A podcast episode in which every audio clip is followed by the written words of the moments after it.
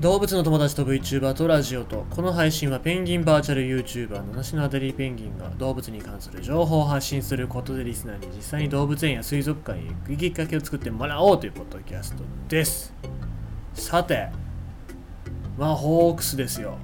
ホークスが日本シリーズに行きますね。やっぱりロッテは強いんですよ。ロッテってまあ多分ホークスのライバルだと思いますけどもそれを破って日本シリーズに行きますのでパ・リーグを背負ってっていうところを見せてほしいなと思いますが、えーまあ、野球の話で申し訳ないんだけど、うん、巨人ですよね。読売巨人は去年負けておりますので多分相当やる気になってると思いますからまあなんとかね戦って勝ってもらいたいなと思います。11月の29日まで日本シリーズやると思いまして21日から開始するのかな？21日から開始29日ぐらいまでやりますのでまあちょっと楽しみだなと思いつつ若干不安だなとか思いながら、えー、見ておりますけども、えー、頑張っていただきたいです。ホークス。僕の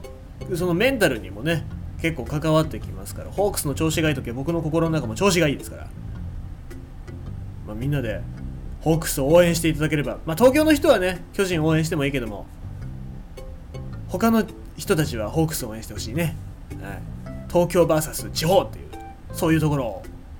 見せてほしいななんて思いますよ。別にあの東京と地方を分断しようとしてるわけではないですけどもまあ楽しみですね。さて今日のニュースでございますけども今日のニュースも戦いのお話になってくるかなと思います。猛毒スローロリスの毒がは縄張り争いで牙をむき仲間の頭を溶かしてしまうと判明怖いねなんかね話が怖いですけども、まあ、皆さんご存知スローロリスですよ。見た目の愛らしさとは裏腹に唯一の毒を持つ霊長類としても知られていますということで、まあ、スローロリスなんですけどもちっちゃいお猿さんですね。ちっちゃいんだけどもうんな、まあ、動きがすごいゆっくりででペットとしてもよく飼育されてるんですけどもこいつは唯一霊長類の中で毒を持ってるっていうこと。を、まあ、皆さん知ってる方も多いかと思いますのでそこは割愛しますけどもただその毒っていうのがどういう用途に使われるのかっていうのがまだ詳しく分かってなかったわけですね。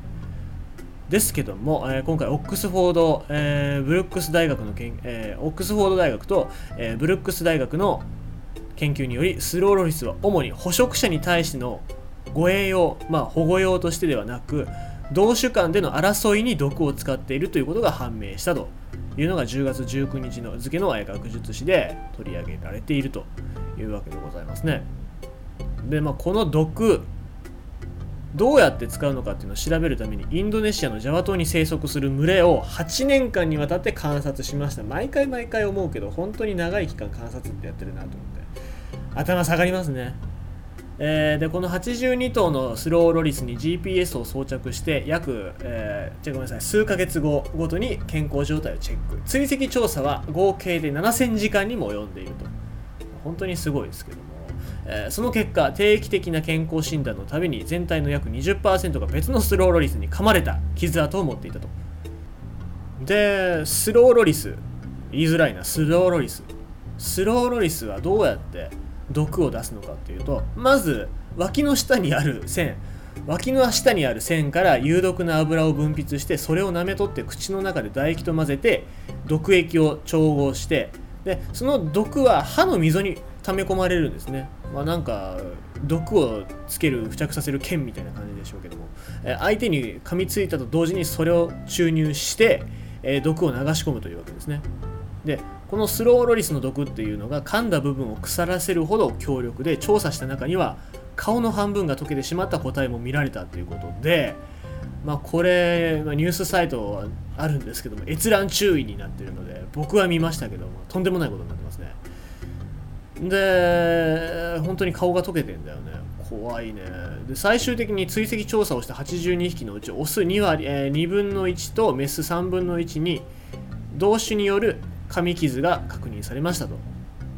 いうことなんですよね。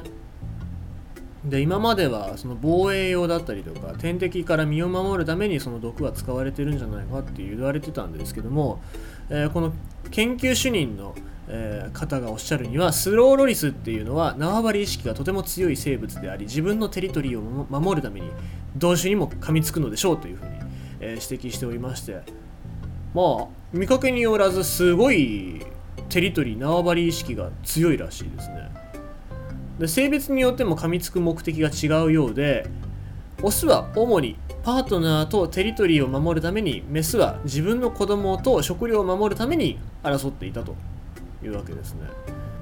まあ、ただこれさ怖いのが毒で戦うってことは相手が最悪命を落としかねないわけだからよくなんかそんなことができるなと思いますけども同種間で毒を用いて争いをする哺乳類っていうのは珍しいらしくて他で言うとコウモリだったりとかカモノハシだったりとかトガリネズミだったり、えー、ソレノドンだったりとか、まあ、そういうところしか使わないんだけどもただ、まあ、このスローロリスっていうのはオスメス両方が時期に関係なく同種間で毒を使って争うっていうことらしいので、まあ、かなりうん可愛い顔してもう殺し合いっていうのが凄まじいんだえげつないんだなっていう、えー、ところが垣間見えてあれですね。うん。だからペットには向きませんね。ましてやちょっと毒ってどんな感じなんだろうってスローロリスの脇なんかペロって舐めようもんなら死にますから絶対やめてくださいね、えー、かなり強い毒だと思いますので。ということでございまして毒を持って毒を制すスローロリスの生態ということでございました。